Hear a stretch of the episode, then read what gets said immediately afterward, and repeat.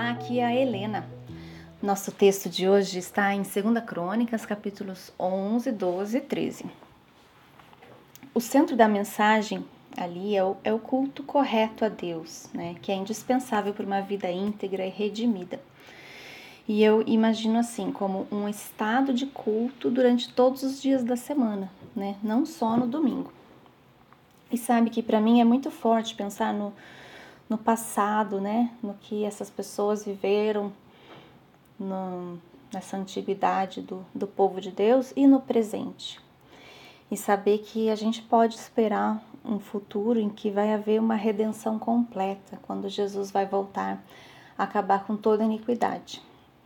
Que todo esse mal que nós vemos no mundo hoje não é o nosso destino, né? que não vai ficar assim, ainda que demore.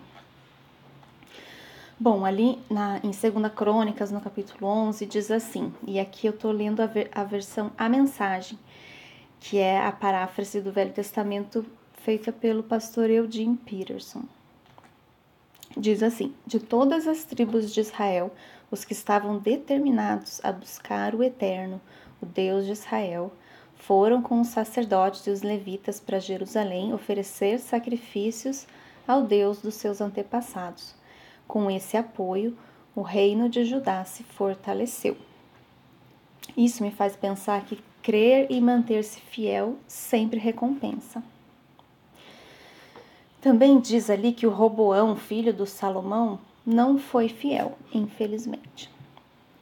Mesmo assim, até ele tomou uma ou outra decisão boa, como diz lá no texto, ele teve a sensatez de distribuir seus filhos entre as cidades que formavam seu sistema de defesa.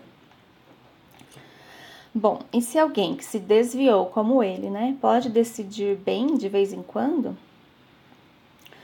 nós podemos nos animar para buscar Deus para todas as nossas decisões de hoje, saber que Ele tem interesse em nos direcionar.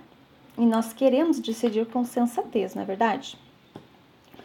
Mesmo quando lá no capítulo 13 o Roboão se desvia bastante, o texto diz que um restante em Judá continuou fiel ao Eterno, nosso Deus.